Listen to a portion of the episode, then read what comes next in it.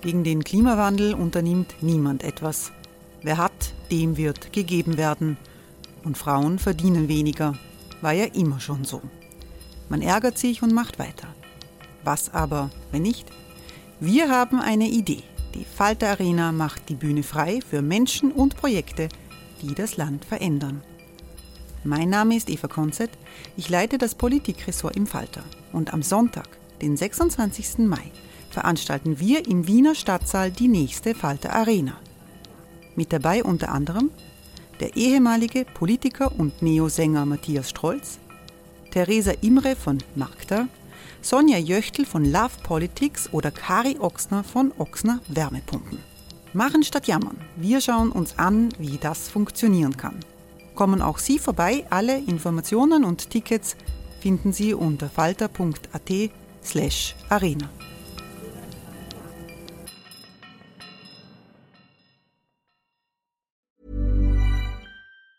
Hey, it's Ryan Reynolds, and I'm here with Keith, co star of my upcoming film, If, only in theaters, May 17th. Do you want to tell people the big news? All right, I'll do it. Sign up now and you'll get unlimited for $15 a month in six months of Paramount Plus Essential Plan on us. Mintmobile.com slash switch. Upfront payment of $45 equivalent to $15 per month. Unlimited over 40 gigabytes per month. Face lower speeds. Videos at 480p. Active Mint customers by 531.24 get six months of Paramount Plus Essential Plan. Auto renews after six months. Offer ends May 31st, 2024. Separate Paramount Plus registration required. Terms and conditions apply if rated PG.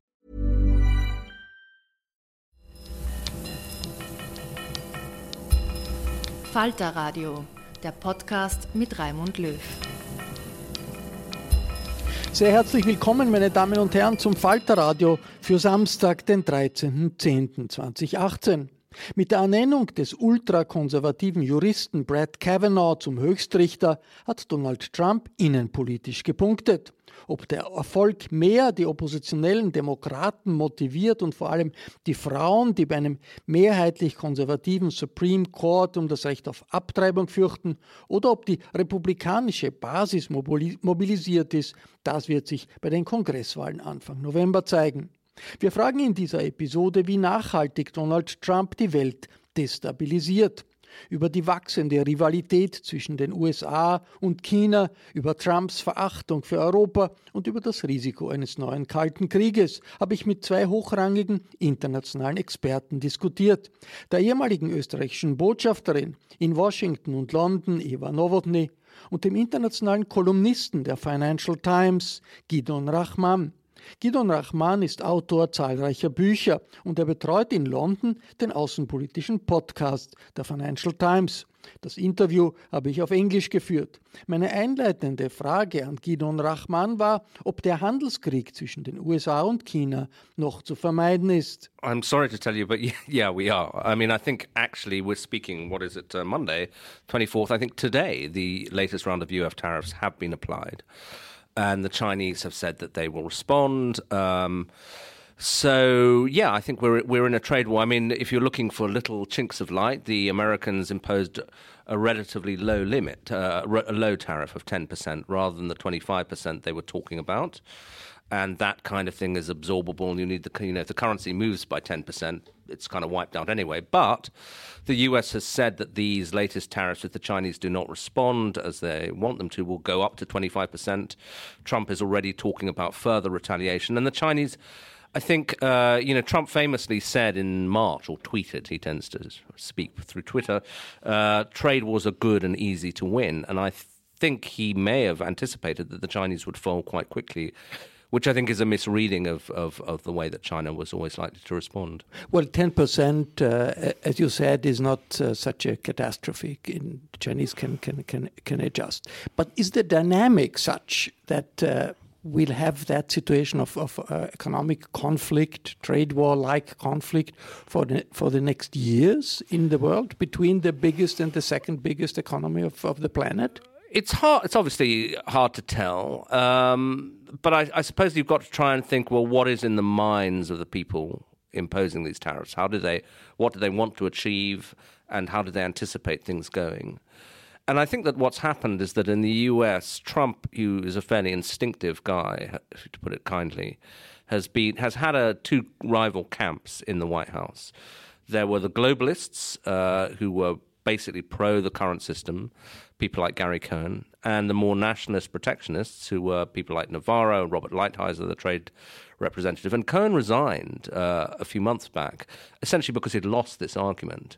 I think Trump's own instinct, as we know, is a deal maker. So he might be quite um, receptive to the idea that the Chinese come back with a few concessions. He can declare victory, say everything's marvelous, and take that to his, his base. I think the danger is that well, there are a couple of dangers. One is that the people behind him don't see it that way. I think if you look at the writings of Navarro and Lighthizer, they believe these are the tra- trade economists. The trade economists behind uh, Trump and the, the people who support them outside the administration, they believe that globalization fundamentally has deindustrialized America, and they're intent on a very radical pro- project, which is to reindustrialize America by trying to repatriate not just uh, the end bit of the production process, but the entire supply chain. So they're challenging the basic way we've got used to. You know, that people have written articles on how the Apple iPhone is put together. That some some extraordinary number of countries make little bits of components, and they all cross borders, etc. Those kinds of global supply chains, I think, are actually in the sights of the people who advise Trump. Now, not everybody who advises Trump gets their way, but I think that's what they want. And I, I also fear that there's very little chance that the Chinese will concede rapidly because, firstly, there's national pride at stake and you know you've been in China for three years. You know how big the whole narrative of avenging national humiliation is, making China stand tall. That's really what Xi Jinping is all about.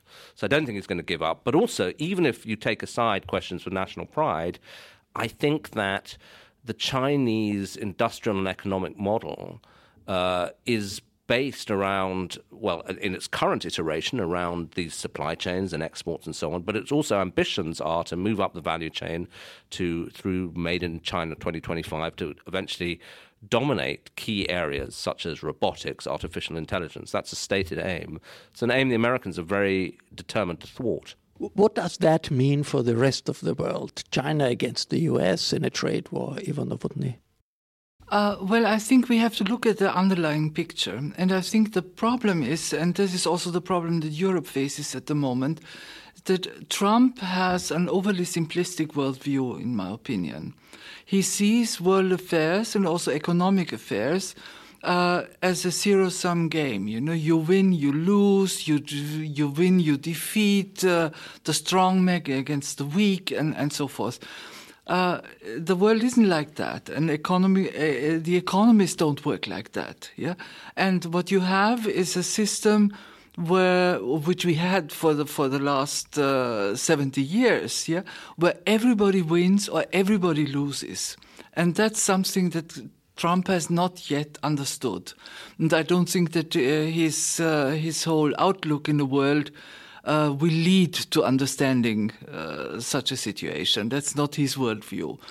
For Europe, uh, we have uh, we have a vested interest in our trade relationship with the United States, which is very important, very strong, to keep that on some kind of an even keel. Yeah.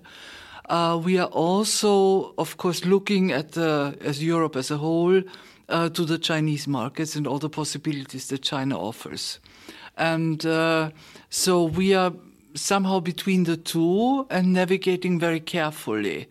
Uh, in order to not to rock the boat too much with the United States and exploit all the advantages that we can with the Chinese. Well, the uh, Europeans have, for, at a certain moment, started to think okay, if Trump uh, goes on with his protectionist course, we might uh, get closer to the Chinese in order to save uh, free uh, trade in the world. Is that a real? Is, is, this realistic, or is it just propaganda? Because in reality, the European econo economy is linked so much to the U.S. Finance is linked so much to the U.S. that it's very difficult to see Europe going its own way. Yeah, no, I think this was uh, this was more verbal verbal retaliation, yeah, and and getting verbal courage and and so forth.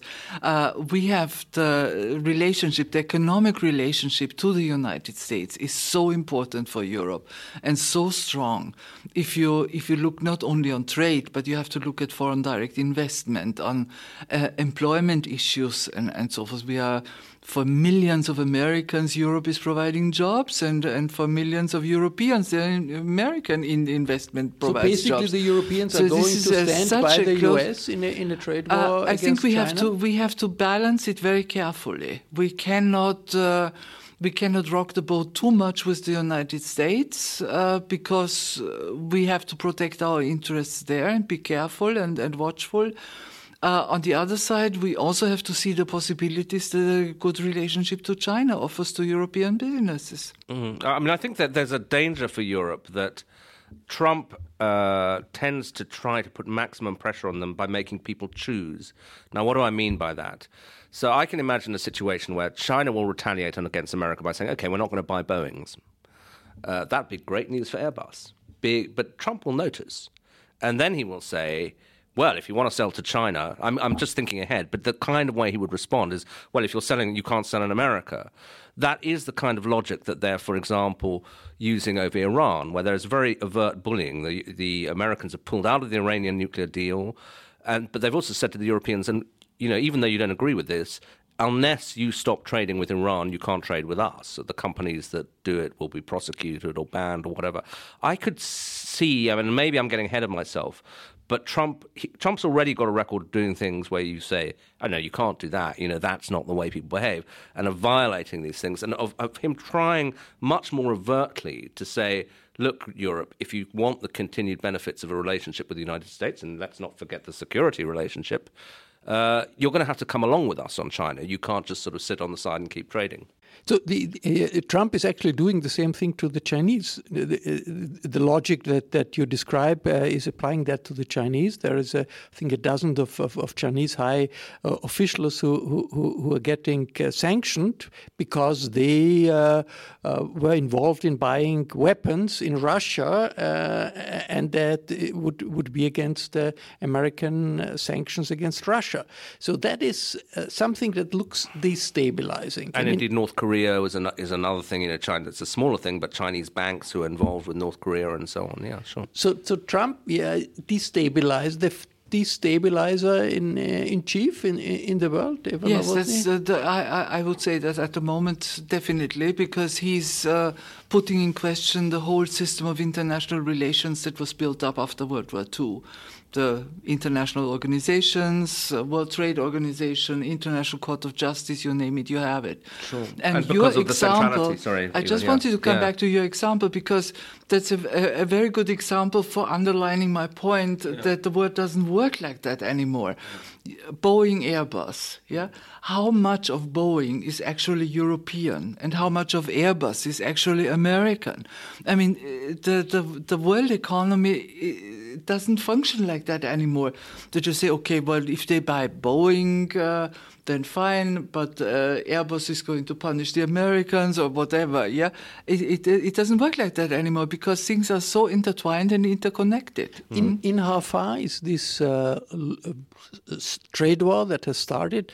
In reality, a big competition between the superpower number one uh, that's on decline, the U.S., and the superpower number two that's in the upsurge. Uh, I mean, is is here a, a geopolitical com conflict looming that could lead to a big fight on the question who controls the world? Yeah, I, I think so. I mean, I'm not sure that Trump himself necessarily sees it that way because he is so focused on trade and so on. And there's a big open question about uh, does Trump take the kind of strategic concerns that motivated even a relatively laid back president like Obama in the South China Sea, where even before Trump was coming in, there was there was growing rivalry between the United States and China, with the Chinese assertion that they control that sea, which incidentally is the busiest commercial waterway in the world. The Americans pushing back at that. There are bits of Trump's ideology which suggest that he might not really care about that, that he's really focused on trade. But I think he's also focused on American greatness, and the idea that America is number one is very integral to him. And I think that there is a whole superstructure of an American establishment which is very determined that the US will continue to dominate the Pacific Ocean, which China will not accept. Now, in a period when the two countries' economies are deeply intertwined, and as the Chinese would say, there's a win win relationship economically, there's some sort of brake on that strategic rivalry.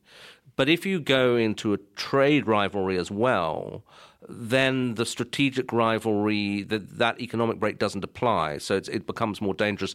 And the objective situation is quite dangerous because, as the uh, American political scientist Graham Allison put it, you know, that there is a tendency for the rising power eventually to go to war with the uh, with the established power. That is a Harvard uh, yeah. political scientist who, who, who, compared similar situations in the, the in Thucydides trap. Yeah, five hundred yeah, years. I mean, you so. know, I, have read Allison's book, and it's it's it's thoughtful. I mean, I'm not sure I totally buy the thesis because uh, most of his examples are drawn from a pre-nuclear age, and I'm not sure that the, you know there, there's a new constraint when the two sides can annihilate each other. But nonetheless, it's suggestive. Can uh, the U.S. stop the rise of China, Eva Nowotny? I don't think so. No, I mean this is an illusion to think that one could do that. Uh, there is um, just to continue that argument which you have just started. Uh, there's also Chicago, University of Chicago, Mearsheimer, who has uh, uh, put up the theory that it is inevitable that a declining superpower and a rising superpower will end up in a conflict, yeah, and in war. Mearsheimer is the leader uh, of the realist, yeah, yeah, of the realist, so-called realist in, in, in American foreign policy. The question is: Is that necessarily so? And uh, I mean, we have seen Obama, uh, who said there must be another way. There must be a way where we can cooperate and come to an accommodation. Uh, to think that uh, even with uh, a lot of, of uh, fist waving and, and, and, and breast beating, you will be able to stop a determined developing country like China that's uh, first of all population wise as well as with the manpower that they have with the, the the hunger that they have to come back to greatness uh, is, is an illusion. You cannot stop. That. So that's the, the big question: if the elites in in in, in the 21st century uh, act according to rational uh, rational logic, and that is not so. Uh, we're not completely sure of that. I mean, there is some rationality uh, or some some some uh, evidence to that fact, and that is, is isn't that Korea? I mean, the way Trump treated North Korea with a lot of propaganda. And a year ago, everybody thought we were on the brink of war. And then reality stepped in, and, and, and the Americans started to, uh, to negotiate, are in the process of, of negotiation, and there is a tension is going down dramatically. I mean, is, is that a glimmer of hope that there might be more realism in the Trump administration than uh, in the Trump, Trump administration politics than in, in its phraseology? Yeah, I, I think so. I mean, I, I think that um, Trump's rhetoric is a remarkable break with precedent, and Korea was a very good example of that. Here's a cool fact a crocodile can't stick out its tongue. Another cool fact you can get short term health insurance for a month or just under a year in some states. United Healthcare short term insurance plans are designed for people who are between jobs, coming off their parents' plan, or turning a side hustle into a full time gig. Underwritten by Golden Rule Insurance Company, they offer flexible, budget friendly coverage with access to a nationwide network of doctors and hospitals. Get more cool facts about United Healthcare short term plans at uh1.com. You know, the little rocket man stuff and the avert threats of American military action. And I don't think they were just threats. I mean, if you talk to people who were involved in uh, the planning, then there's I, I don't really doubt that the Americans were in the quite advanced stage of, of planning what they called a bloody nose for North Korea actually attacking it. Um, but they were always open to the idea of a deal. Trump possibly even more than his allies, because I think he's not really interested in the detail. I think there's a lot of skepticism in the American military establishment about will North Korea really denuclearize? But Trump wanted, you know, when the South Koreans came to him and said the North Koreans are prepared to talk, he surprised all his advisors by saying, okay, let's go for it. So he's a very volatile guy, but I don't think he's. Nec- I think he likes the idea of trade wars. I'm not sure there's much evidence he likes the idea of real wars yet. Uh, and there is also some examples that he can strike deals. The the Mexicans appear to have uh, got him off their back on trade. Um, the Canadians are still struggling. So I think Trump's whole modus operandi is to ratchet up the pressure, be as incredibly aggressive, uh, no matter what the damage that may do to America's image or to future relations, but hope that that then drags you towards a better deal. What's Eva Nowotny left of this concept of the West in, in international politics? That's a concept that comes from the Cold War, and you had the idea that democracies of Europe and the, the American democracy are um, one force. Uh, in international politics, not always agreeing, but still, I mean, they can be counted together, and the political culture is very similar uh, if you compare it uh, to, to the culture in other uh, parts of the world. Is the West, uh, does it survive for Donald Trump as political concept? That's a loaded question. I'm not quite sure. Uh, I, I, think as a concept, it's still there, probably, because what, what, you said that you have a communality of, of values, that you have institutions that are similar, that you have an outlook into the world.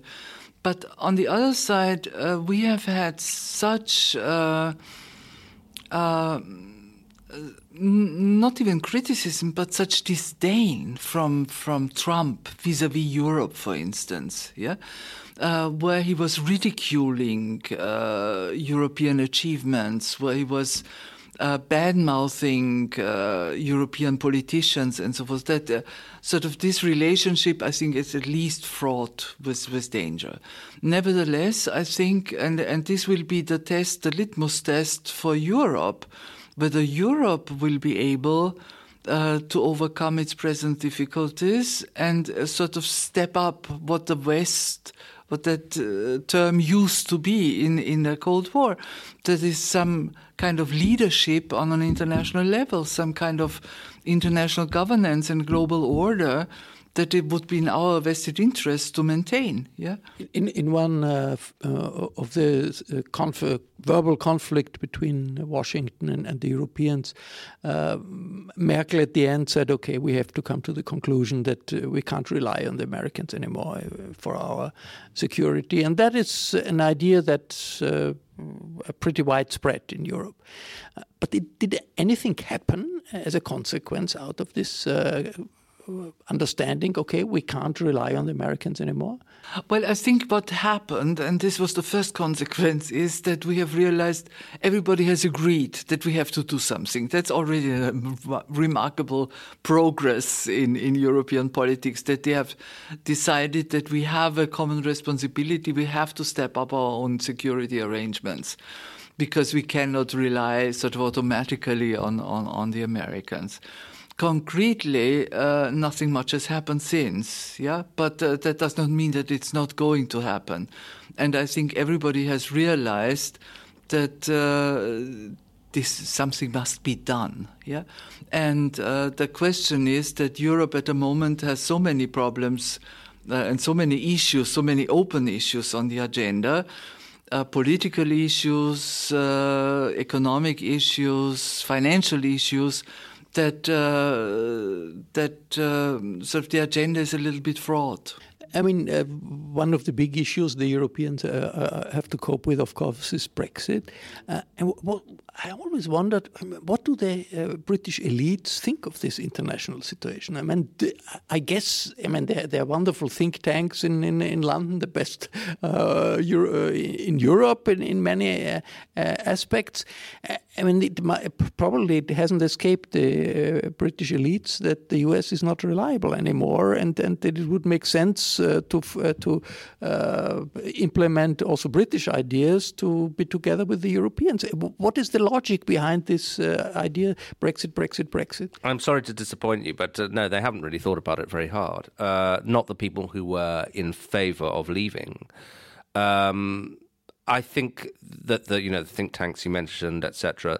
The British sort of establishment, if you like, was Remain anyway, even before the Trump uh, vote. Uh, and I think that you're quite right. The Trump vote has really undermined, uh, to my mind, one of the central planks of Brexit, which was that there was an open world trading system into which we could migrate and that the US was a reliable ally. Neither of those things are true any longer. The difficulty is that the guys behind Brexit uh, are so committed to the idea that they really cannot acknowledge that the world has changed. Yes, it happens sometimes in history that the elites in some countries just got get uh, lose their mind. Yeah, yeah. Well, these are not the, these are not the elites. You know, um, they are they are and they aren't. I mean, they're a fraction of the elite. I mean, I think that if you look at um, the the the way the vote went.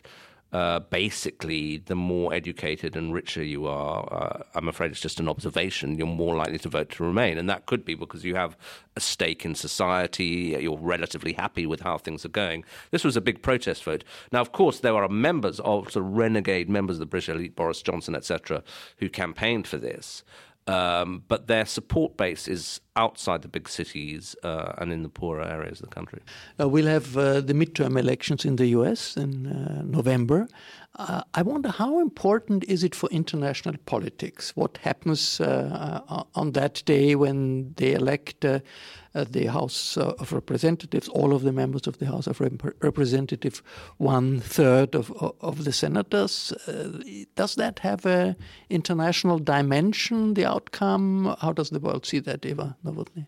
Well, everybody's looking at the uh, at the election now and and uh, following the developments very closely because uh, uh they expect something to happen. Yeah, if you look back at the history, midterm uh, elections usually went against sort of the, the presidential elections before. Yeah, so this is not unusual, and I think the, uh, at the moment there's a very good chance that the House of Representatives will get a Democratic majority. Yeah.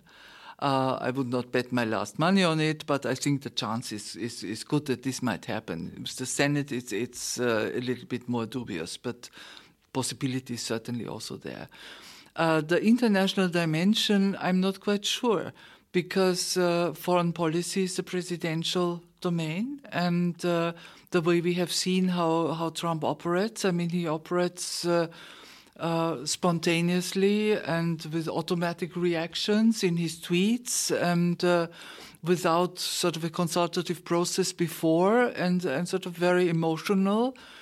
Uh, and uh, Congress uh, in its whole, Senate as well as the House of Representatives, is lagging behind, you know, because uh, uh, these are things that happen very quickly and have a, a reaction, cause reactions. And uh, then uh, Congress uh, is is sort of in the in the second in the second line. Uh, Gideon Rachman, I guess where what I want to try to try to understand is uh, what's your thinking? Is Trumpism meaning protectionism, America first, disdain for the international alliances. Is that something to stay, or uh, could it be that okay after in two years Trump loses the election the uh, Demo Democrats uh, moves into the White House and the whole uh, uh, thing is a nightmare that's gone? Or is it more stable this this this turn of, of, of American international politics? I don't think it's stable but I think it is lasting if you know what I mean. Uh, so that it represents a very powerful strain in American thought that may not uh, that's not going to disappear. It may not always be dominant because elections could be lost. But I think what Trump has done is transformed the Republican Party into a protectionist party, and I think one of the things that we should be worried about is that that protectionism actually now extends to the Democrats. Uh, if you looked at Bernie Sanders, he also wanted to get America out of TPP uh, with the Trans-Pacific trade partnership, which Trump pulled out of. If you look at the reaction of leading Democrats to Trump's tariffs, Chuck Schumer in the Senate said, good idea. Trump's doing the right thing on this. So there is a cross party view um, that this is a, the way to go. Also, cross party, there is opposition. You know, there are Republicans who are very unhappy with this, and there are mainstream Democrats linked to Wall Street who are unhappy but with this. But they're on the fringes. Hmm? I, we'll see. You know, I mean, I think that uh, if if Sanders wins, you'll you'll have a, a form of protectionism, less aggressive, less. Uh, but but yeah, I don't think uh, the old America of. Uh, com- you know, complete commitment to free trade is going to survive. And similarly, the whole questioning of alliances, uh, there oddly is some continuity with the Obama years uh, where America, after the Iraq War, was much less keen on commitments. Bob Gates, uh, Trump, uh, Obama's defense secretary, gave a speech at NATO saying the current situation is unsustainable. If um, if European countries don't spend more on defence, America is going to lose interest. I mean, America is still, as far as soft power is uh, concerned, the superpower, basically the the only superpower in the world. Is uh, this trend of nationalism that Trump represents? Is it an international phenomenon? Could one say, yes, national? We find that Trump represents demagogic nationalism. You have that in Asia. You have a nationalist president, uh, prime minister in India. You have nationalist, very strong nationalist forces in, in China. You have the phenomenon of, of right-wing nationalism in, in Europe. Is that an international, the international, the main international phenomenon of our time? Trump-like nationalism, Eva Well, you have you have just said. I mean, you have the developments in China, you have the, in Asia, you have the developments in Europe. You have it. Uh, it's a worldwide phenomenon that you have, and and I think this is probably a a, a reaction, a reaction to sort of the globalized. Uh, the, the, globalization of the past decades, yeah, and the ongoing process that is there, that people feel insecure, and there are politicians who respond to that insecure feeling of insecurity and anxiety. Uh, you have it very strongly in Europe. I mean, you you have seen now the Swedish elections. You have it in Hungary. You have it in Poland. You have it in uh, you have it in Austria. Uh, nationalism and nationalistic thinking uh, is there. Yeah, I would not have imagined that uh, uh, years uh, after Schengen, we are discussing borders in Europe. Yeah, that we are discussing borders between Austria and Italy, uh, where we have been working for for decades. I mean, just to get rid of them and and come to a, a, a European uh, climate where borders are no longer there. As far as world politics are, concerned, Gideon Rachman, where does uh, that lead us? We had a, a multi, well, a bipolar world in the Cold War. We had the US as the only superpower after the disintegration of the Soviet Union. Okay, now we have nationalism everywhere. Do we get into a multipolar nationalist world, which sounds a rather very uh, dangerous uh, proposition, if that's the case? Yeah, I, th- I think I think uh, that would be a, a, fairly dangerous world. I mean, you're right. In the, in the post Cold War period, for a while, American power was the sort of constant, and uh, in in really every area of the world. Now, in some ways, Trump is a reassertion of that power, but we, we but in a way that alienates allies, and that in some respect doesn't appear that interested in fostering American alliances in the way that the U.S.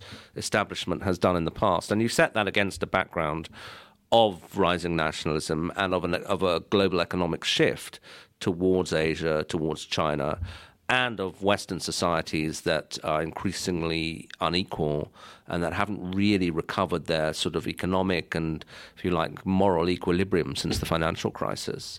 Uh, we're heading into a, a, very uncertain period. But because it's uncertain, I'm afraid I can't tell you, well, it's going to be like this in five years' time. I think that, but maybe one way of thinking about it is that you're, you're absolutely right to say we should be worried about international conflict. But I think that one of the things that's quite common now is that a lot of the most severe conflicts are within societies. So that America has never been as polarized as I remember it now, you know, both on the right and on the left. Britain the same. You know, we used to pride ourselves on the fact that the country was people basically got on. You didn't really care whether you were sitting next to somebody from the other political party. But Remain versus Leave is a very deep division in, in British society. It's it's an ang- and you look at across Europe, uh, fifty uh, percent of French voters, although Macron won in the first round, voted for parties of the extreme right or the extreme left. In Germany, you have the AFD and so on. And these are not just symptoms of how these countries are going to. Uh, interact with their neighbors. They're also symptoms of kind of social distress internally. Das war der internationale Chefkommentator der Financial Times, Gidon Rahman, in einer Diskussion mit der Außenpolitik-Expertin Eva Nowotny. Ich verabschiede mich von den Zuhörern, die uns im Freirad Tirol und auf Radio Agora gehört haben. Der Falter bietet Analysen und Reportagen, die zwar dem FPÖ-Innenminister Kickel gar nicht gefallen, die aber jede Woche die Diskussion vorantreiben, wie Österreich als weltoffenes Land in einem starken Europa agieren kann. Abonnieren können Sie den Falter auch im Internet über www.falter.at. slash abo.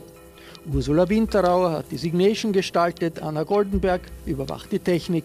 Im Namen des gesamten Teams verabschiede ich mich bis zur nächsten Folge.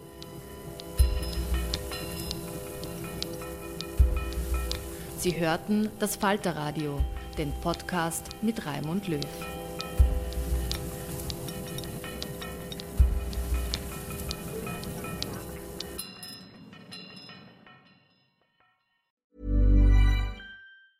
Ever catch yourself eating the same flavorless dinner three days in a row? Dreaming of something better? Well, HelloFresh is your guilt-free dream come true, baby. It's me, Keke Palmer. Let's wake up those taste buds with hot, juicy pecan crusted chicken or garlic butter shrimp scampi. Mm. Hello Fresh. Stop dreaming of all the delicious possibilities and dig in at HelloFresh.com. Let's get this dinner party started. Imagine the softest sheets you've ever felt. Now imagine them getting even softer over time. That's what you'll feel with Boll and Branch's organic cotton sheets. In a recent customer survey, 96% replied that Boll and Branch sheets get softer with every wash. Start getting your best night's sleep in these sheets that get softer and softer for years to come. Try their sheets with a 30-night guarantee. Plus, get 15% off your first order at bollandbranch.com. Code BUTTERY. Exclusions apply. See site for details.